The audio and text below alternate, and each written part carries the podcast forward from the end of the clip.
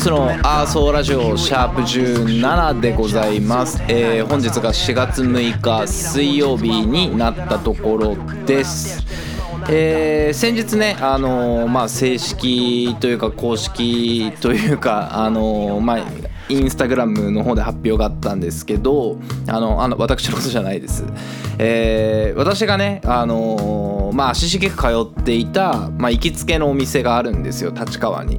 で、まあ、レモネード屋さんって呼んでるんですけど、まあ、アメリカンレモネードっていう、えーまあ、アメリカンダイニングのお店なのかな、えーが、えーまあ、閉店をいたしまして。でまああのね3月中あの散々言うさバッドニュースの一つでもあるんですよ。あの、まあ、散々通ってたし、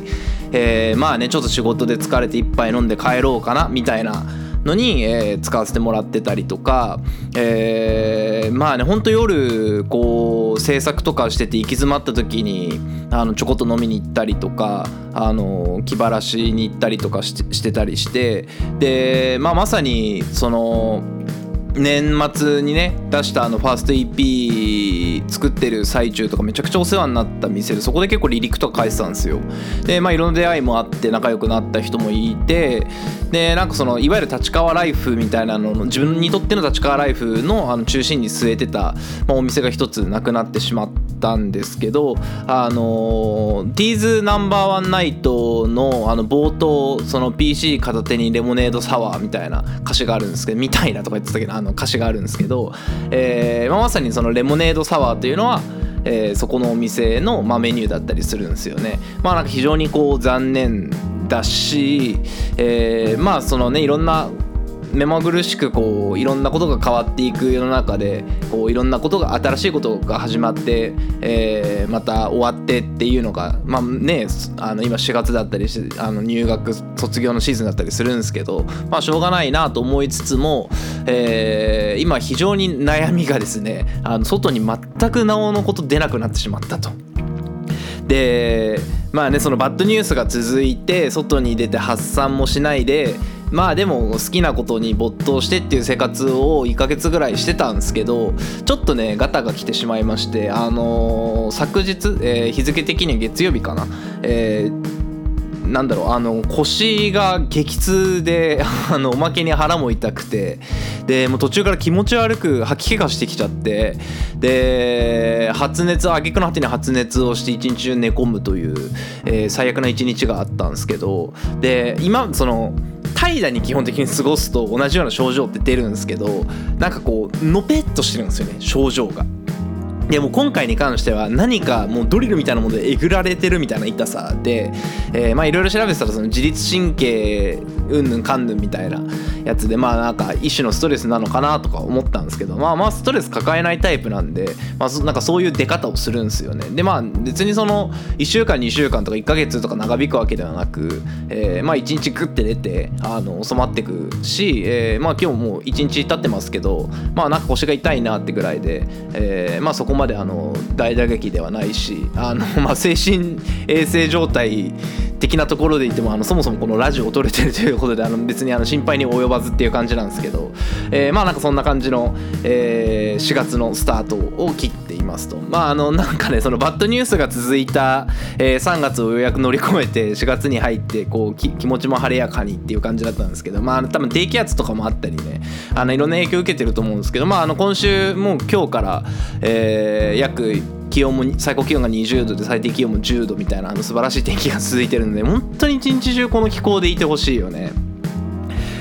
あのもうなんかこれ以上暑くなってほしくないしこれ以上寒くなってほしくもないしほんとこんぐらいの気温が、まあ、あの一年中続いてくれればなと毎回思うんですけど、はいえーそんな感じで、えー本日もお届けしていこうかなというふうに思います。でえっとまあ何回か前にあのーなんだっけ日記帳というかそのメモを取れる何がしかのものが欲しいみたいな話をしたじゃないですか、えー早速、えー今日から活躍をしてくれてまして、えー何かと言いますとですね、えーまあなんかちょっとこのこの話ラジオで話せそうだなっていうのをメモ取るようにしたんですよ。でそのメモを見ながら、えーまあ話をしていくんですけどまあとはいえね、えーなんかこうポンポンポンポン話を切り替えていってもあのただなんかそれを読んでるだけ台本を読んでる感があってつまらないのでなんか思いついたことをベースでまあ話していければなっていうふうに思ってます。でえーっとそう。で実家に帰ってたんですよ先週末ね。で実家に帰ってて、えーその立川自宅の方に戻ってくるとその毎回感じるのがその匂いがすごいんですようち。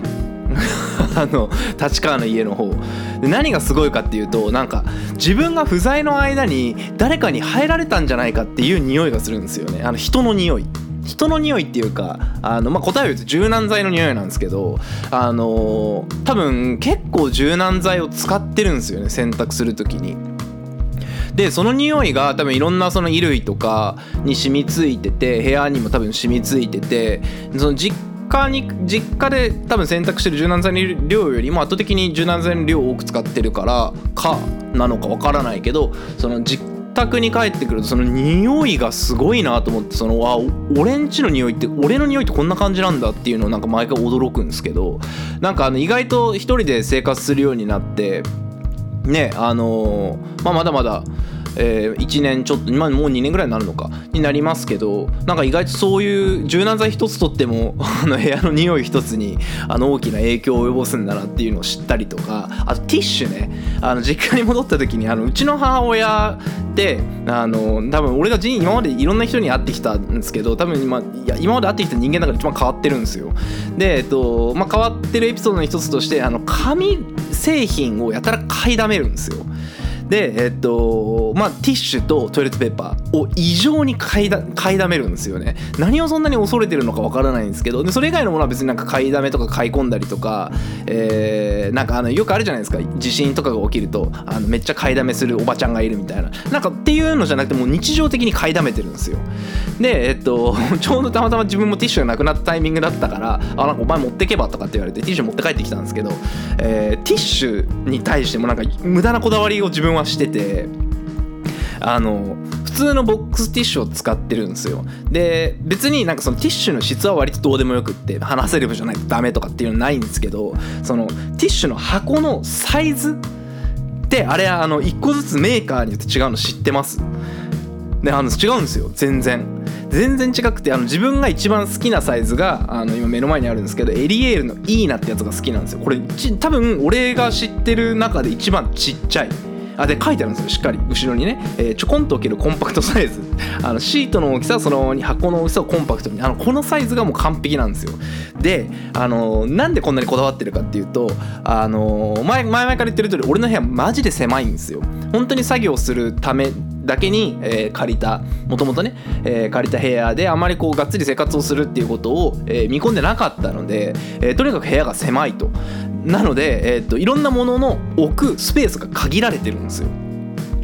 で、えー本当に限られたスペースの中にじゃあなんかそのメモ帳とか、えーマウスとかいろんなものをこうセッティングしていくんですけどあの普通のボックスティッシュのサイズだと俺が置きたい場所にティッシュが収まらないんですよ。ほんとたかだかあの数ミリの差なんですけどあのこのエリエールのイーナが完璧にはまるんですよね。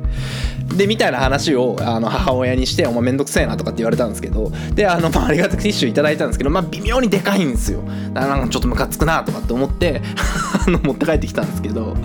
まああのそんなあのこだわりが強いあの部屋の話、えーで、えーもうねこんな話をしてたら、えーオープニングが約9分ぐらい話してしまっていると。でそのお菓子とかもほんと食べないし、えー服もねあのーまあ時あの時たま断捨離するしんですけど、まあ、別にあのなんか無頓着ってほど無頓着でもないんだけど、えーあんまりこうたくさん種類を持たないしあのもうほんとパーカー無色のパーカーを2色ずっと着続けるとか平気でできるんでだから服も本当にないんですよ。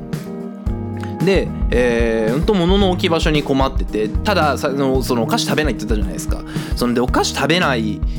ですけども最近あのめっちゃハマってるお菓子があってあの米粉を米をななんだろうなあの餅を揚げたやつ揚げ餅みたいなのに、えー醤油で味付けしてあの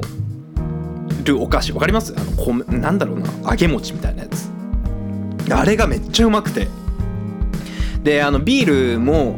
あの、まあ、毎晩とまではいかなくとも、まあ、2日か3日に1遍ぐらいはあのビール飲んでてあのグリーンラベルをもうケースで買って飲んでるんですけどあれにめっちゃ合うんですよ。であれをもう箱買いしたくってで なんだけど置き場所がないからあのせっせとあのサミットに買い物行って あの毎回2袋ぐらい買ってるんですけどあれめっちゃ高くて1袋何粒ぐらいだろう？何粒って数え方しないのか、えーまままあまあボリュームあるんですよ。で揚げてあるし腹もいっぱいになるんですけど1袋300円ぐらいするんですよ。あの普通にカルビーとか小池屋のポテチポテトチップスと同じぐらいのサイズで。だからあの 超コスパ悪い趣味を持っちゃったんですけどっていう感じでなんかあの趣味が一つ増えるたびにあの毎回考えなきゃいけないのはあの部屋の物の置き場所どうしようみたいな話で。だそれこそ今メモ帳メモ帳っていうかあの日記帳みたいななんだろうスケジュール帳か。あの開いて喋ってるんですけどスケジュール帳も、えーまず物を書くという概念なく机に物を設置してるのであの物を書くスペースがないからピアノの上に置いてるんですよ。ピアノっていうか鍵盤ね。ちっちゃい本当に、えーこれな25鍵25番の鍵盤の上に置いてたりとか。だか本当になんかあの家が手狭だなと思って早く引っ越したいんですけどまあね引っ越すにしてもあの家賃のほぼ倍ぐらいのところに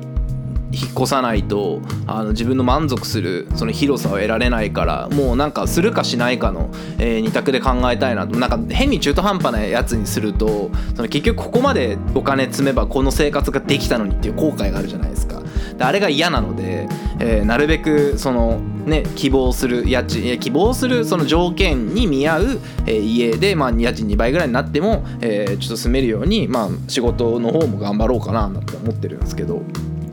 はい。でそんな話をしつつそので機材を今あのいろいろ買い替えたいんですよ。っていうのもその自分で、えートラックを作るようになってるのとまああの声そのね今マイク使って喋ってるんですけどそのマイクに関してももうちょっとこう幅広く、えーいろんなことやりたいななんてまあ素人ながらに思っちゃったりしてて。でそのヘッドホン買ったって言ったじゃないですかあの断線して、えー新しいヘッドホンでやってるんですけど、まあ、割とそのリーズナブルかつ、えーまあ、どこのスタジオにも置いてあるようなヘッドホンを今使ってるんですね。で前のに比べてなんか音質下がったなと思ってえーいろいろ調べてたらあの全然知らなかったんですけどそのヘッドホンそのモニターヘッドホンっていうんですけどそのモニターヘッドホンにもそのレコーディング用とあのミックス用っていうのを2つに分かれててでおそらく、えー前回まで前回までというかあの前まで使ってたのがミックス用なんですよ。でミックス用の方が結局そのミキシングをするから、えーある程度その中低音とか聞き聞こえられるような、まあ、いわゆるあの性能のいいというか、えーヘッドホンになってるんですけどその多分今回買ったのはレック用なんですよ。なのでなんとなくこう聞き応えがないんですよね。で今こう喋ってる声も、えー同時にあの自分の耳に入れながら喋ってるんですけど、まあ、やっぱり若干若干、えーちょっと音質が下がってるなっていう感じがしてて別にそのね俺が喋ってる分に自分の声を聞きながら喋る分には全然問題ないんですけどなんかちょっとこれで制作はしんどいのかなと思ってあのヘッドホンをあの同じ月に2つ買うというあのよくわからない暴挙に出ようとしてたりとか。でもうあのさっきも言ったんですけどその机が本当に狭いからあのパソコンを基本2台で作業したいんですよ。仕事する時もそうだし、えー制作する時もそうだしあのその大きいね iMac のデスクトップの方ではあのこの DTM あ DTM っていうかその何ソフトいじりながら、えーやりソフトいじりながら、えーノートの方ではあの歌詞を見るとか、えー仕事の場合はあの大きい方で資料を見ながら、まあ、ノートの方で打ち込んでいくとかっていう風に分けたいんですけどのそのノートを今置いてるんですけどあのそのサンプリングの機材サンプリングっていうかあのパッドの機材の奥にあるから あのパッドの機材の上に肘を置いてあのノートパソコン打ち込まなきゃいけないんですよ。でもなんか圧倒的になんかもう効率が悪いとかっていう次元を越してきててでもなんかまあ慣れちゃってるから今なんかそうでもないんですけどなんかもうちょっとなんかサイドテーブルみたいなのも欲しいなとかでなんかこうやって改造していくとじゃあなんかさあのさっき話したように引っ越しをした時にその改造したものがじゃあなんかどう使い道があのあるんだっていうもそもそももう引っ越した時点で今使ってるデスクに関してはもう新しいのに買い替えるつもりなんで。だから難しいっすよね。その引っ越しを前提にあのいろいろ我慢をしておくか。まあねあの貯金をするってことも含めて、えーまあ欲しい時にあのよりいい環境を目指してあの物を買っちゃうかっていうのは。だから結局ヘッドホンとか今マイクも欲しいんだけどなんかその辺りに関しても、えーまあねその実力に見合ってってないオーバースペックなものを手に入れてもしょうがないなとは思いつつまああのねできる限り形から入りたいタイプだからあの買い揃えてもいいんじゃないかなって思ってる自分がいたりとかなんかちょっと揺れ動いてるんですけど。な難しいっすよね。何なんだろうなあと思って。で毎月その収支をねあのちゃんと計算してるんですよ。あの自分のね。で本当に自転車操業をしちゃう人なのであの気を抜くと自分のそのその月ベースで行った時に自分の、えー手取り額を あのカードの支払いが平気でオーバーするんですよ。とかねもう本当それやめたいなと思ってもういい年こいてそのなんか計画性のなさなんか欲しいものを買っちゃうみたいなあの感じあのやめたいなと思うんですけどでその収支を立ててて意外とそのサブスクにすげえ課金してんなとこに気づいたんですよ。で何にまず課金してるかっていうとあの Amazon プライムまあ Amazon プライムはあのそもそもアマプラでねあの動画見たりとかもするしあの、まあ、物が早く届くというあの素晴らしい利便性があるので、まあ、全然いいでしょうと。でね、えーもう一つが、えー FOD あのフジテレビオンデマンドもあのサブスク登録してるんですよ。でまあフジテレビの動画が番組が見れるっていうメリットはもちろんあるし、えー FOD に関してはあれなんですよね。あのルヴァンカップが FOD でしか放送されないからずっと登録してるんですよ2年ぐらい。でまあねあのルヴァンカップがない時期はあの全然あの金が飛んでいくだけなんですけどまあとはいえ脱力タイムズとか毎週見てるからまあ元は取らずとも まあまあまあ使い道はあんのかなっていうので一応残してたりとか、えーしてて。であと Apple Music か。まあ Apple Music はまあ聞くから全然いいやって感じで。僕あの私は Apple Music 派です。あの Spotify も一応無料登録はしてますがあんまなんか使い方がよくわかんないんで Apple Music で毎回聞いちゃってるっていう感じかな。あと DAZN ね。 DAZN が値上げしたんですよ。あの2800円かな。でまあどうせあの月平均3試合か4試合見るんであのレッズだけでね。であとあのレッズレディースっていうまああのなでしこ J リーグウィあの WE リーグっていうんですけどの試合もまあ見るんでまあ全然そこに関しても元は取れてるかな。で今あの4月の後半からあのアジアチャンピオンズリーグも DAZN で全部やってくれるし、えーワールドカップもおそらくえーダゾーンで全部放映してくれるからあちょっとワールドカップの話もしたいね。ちょっとじゃあ後でしよう。多分今日 Yahoo ニュース読まないな。でであとが、えーそんなもんかな。で最近そのネフリに登録したんですよ。であのこれがこれが問題でそのネフリに登録し始めるとなんか圧迫してくんですよ。もうその時点で多分56000いってんですよね。でネッフリはあのもうジョジョの最新作あの6部を見るのにもネッフリに登録するしかないから登録しててもともとアベマだったんですけどアベマはそのバトルが見れる見れるからもうアベマはちょっと泣く泣く解約してネッフリにして、えー登録してそんな感じでやってると本当に平気で、えー月60007000いくなと思って意外とそのそのサブスク問題ってそれこそ Yahoo ニュースとかに結構出てるんですけどなんか結構圧迫されるよなっていうのを最近になってようやく気づいて。あとネッフリね。あの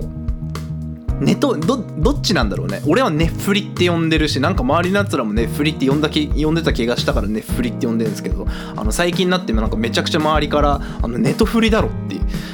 あのつつかれててまあまあどうでもいいんですけど。でそうあのワールドカップえー抽選が発表されました。まあ日本はね死の国だと言わ死の組だと言われてますが、えー本当に死の組なんでしょうかと、えー もう順当にドイツとスペインがどう考えても上がるでしょと思うんだけどなんかあの同じような考察を言ってるあのコラムみたいなのが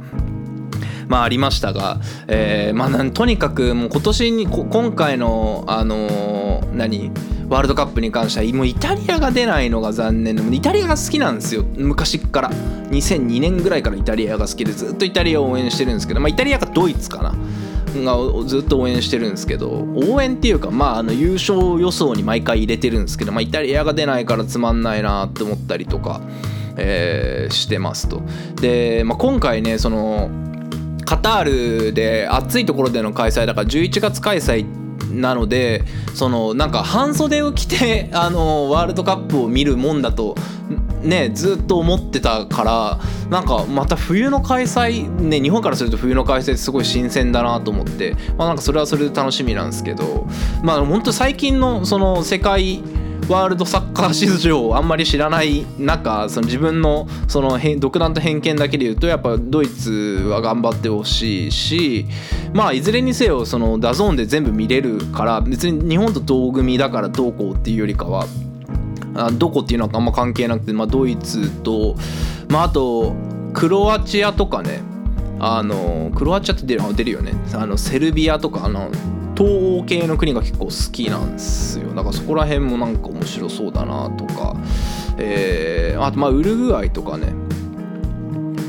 あのなんなやっぱ南米が上がってくれると面白いですよね。普通に、まああのまあ、ブラジルアルゼンチンはもちろんなんですけど、えーウルグアイとか、まあ、今回ねあの南米ではないけどあのカナダがねあのワールドカップ出場を決めてるので、まあ、カナダの躍進とか見てみたいですけどね。でですね、えー私が一番、えー注目してた、えーグループが、えー H 組になりまして、えーポルトガルガーナウルグアイ韓国と、えー私はこの組が一番死の組だと思ってます、えーなぜかというとですね、えーガーナが、えーそのなんだろう応援する国と優勝予想する国っていうのを決めててで毎だ毎年毎回その優勝予想はまあドイツかイタリアさんに頑張ってもらってるてるんですけどそのガーナが好きなんですよ。昔から。よくわかんないけど。ガーナが好きで。でもうガーナをとにかく応援してるんですよ。だからガーナに関して俺多分毎大会毎試合見てんじゃないかな。あの選手もよく知らないんだけどあのガーナをめっちゃ応援してるという。であの多分ねガーナを応援するきっかけになったのはシンプルにチョコレートが好きだったからというあの超安易な理由でガーナを応援してるんですけどその今回ポルトガルウルグアイ韓国なんですよね、まあ、韓国はまあ勝てるだろうとして、まあ、ウルグアイと同組かっていうあの多分ポット的にはガーナの方が上なんですよ。なんだけど、えーあ違うウルグアイの方が上か。そうだからえっとちょっと上がれるか不安だなっていうのが、えーこの場を借りて喋、えーりか喋りたかったことですね。なワールドカップまあ普通に楽しみですよね。あの、まあ、正直本当にあの本当に嫌なことを言うと嫌なことを言うしあのなんかそれなりにダサいことを言うのはあの十分承知で言うとあの日本が その予選予選勝ち上がろうか勝ち上がらまいが、まあ、マジでどうでもよかったんですけどあのこうやってこうグループリーグの組み合わせがバッて出てくるとあのワクワクするなと思いながら、えーここ数日間あの何？グループリーグの組み合わせ表をスクショ取ってあの夜寝る前に眺めて寝てるんですけどまあ手ぐらい楽しみにしてますと。でえっとまあねレッツがまたここから、え J2 試合やってそこからアジアの戦いに挑んでいくんですが、えーこの話すると長くなるか。あの前回ね前節コンサドーレ札幌と試合してそのフェアプレー問題っていうのがあってな、まあ、何かというとその試合中に選手が倒れるじゃないですか。そのファールじゃなく足つったとか、えーファールじゃないんだけどその相手選手と交錯して倒れちゃったとかっつって、えー選手が倒れちゃった場合、えーボールを保持してるチームはそのその倒れてる選手の救護のためにボールを外に出すんですよ。でボールを外に出したら、えーボールを外に出された側のスローインから始まるんですね。で出された側は、えー自分のチームの攻撃のチャンスだろうと、えー試合を止めてくれ止めたということに対して相手チームに、まあ、返してあげる要はなんか相手がこあのボールを保持してたのを戻してあげる。っていうのがまあフェアプレーだよね。っていうのが一般的に言われていると。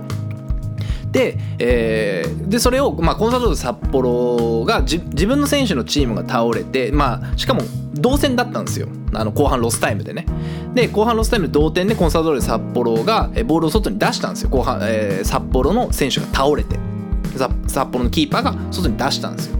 でレッズは勝たなきゃいけない。で片や札幌はもうレッズに押されてるから、えーその同点でもいいから、えー試合を終えたいっていう状況だった。でレッツはもう勝たなきゃいけないから、えー札幌の選手が勝手に倒れて札幌が時間稼ぎをしている。あのー主観も入りつつ一応客観的に言ってます。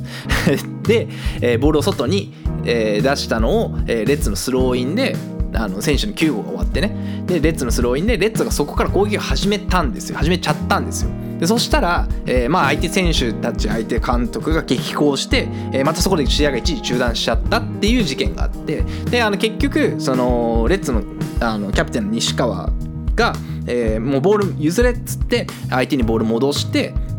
えーまあ、試合が再開して結局1対1で終わっちゃったんですけど、えーまあだからそのなんだろうねそのフェアプレーって何なんですかっていうのが、まあ、いあのいろんなところでこう取り沙汰されていると。でまあなんかもう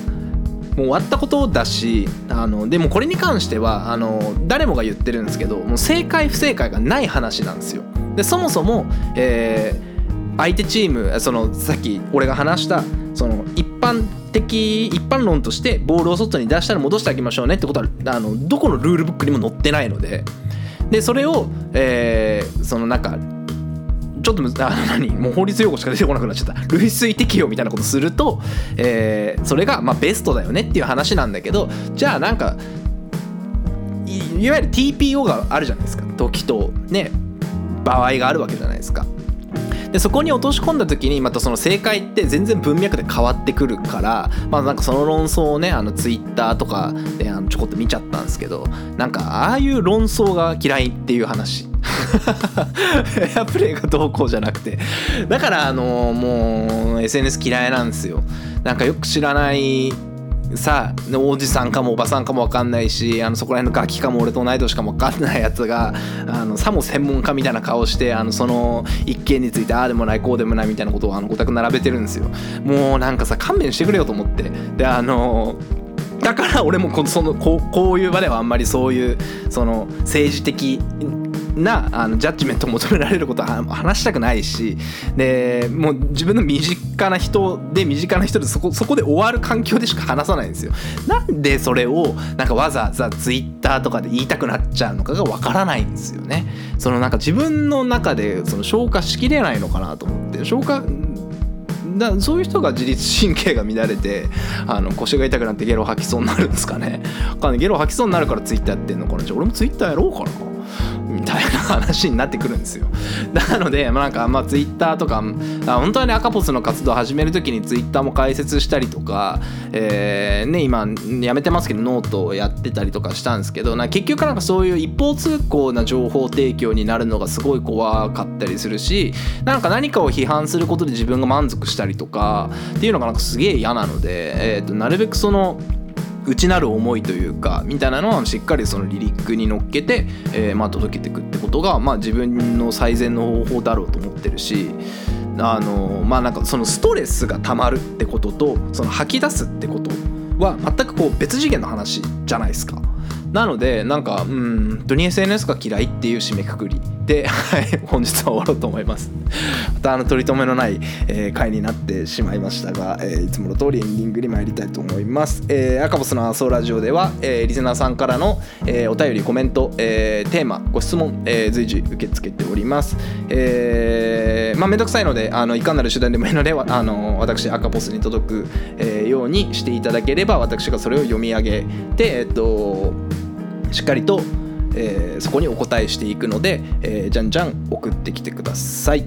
はい。それでは、えー本日もごし、えーご視聴いただきありがとうございました。それではまた。バイバイ。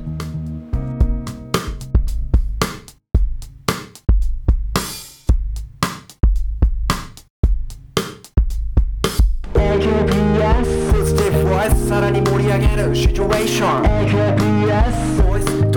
ボイストーク朝までラブ AKPS 飛び散る火花まさに打ち上がる花火。AKPS 今日はここからポジティブシチュエーション、yeah、伸ばして止めるラン勢い余ってスクショ撮る連射。想定内朝の手たらく見てみな本日はほらお日がらむよくよくよなんてしてる暇はない。だってすでにも時間がない。おもむろに取った服は似合わない。野菜スタートから不安苦笑いそばで見る P も愛想笑い遮る幸福残りがと愛の形間近やまだ週半ば水曜一方デスクたまるタスク型投げ出したくなるいっそ負け続きの泣き顔まるで春うららしゃねえな押し上げ方の力抜い。て広げるこの翼豊かに所持する資源は連なる金には変え難い。絶え間ない人の往来にぶらす感情の負の連鎖食らす煙と共に吹かす願い。よりも文字のモチベーション雨音が奏でる音調余白本性の始まりとしよう、uh AKPS ポジティブボイスさらに盛り上げるシチュエーション AKPS ボイストーク反対ストーク朝までラブ AKPS 飛び散る火花まさに打ち上がる花火 AKPS 今日はここからポジティブシチュエーション言いたいこと貯めて吐いて汚ね煙と吸って吐いて今日も行ったり来たり繰り返して引きずった笑顔また試して今となってはまだ有効だった経験シーン何度も何度もあえいでそして何度も何度も叫んだ。名刺に刻まれた名刺に頼ってその画面からじゃ見えん情勢。それでもいいならそれでいい。足りねえから借りて余計に教えてやるから。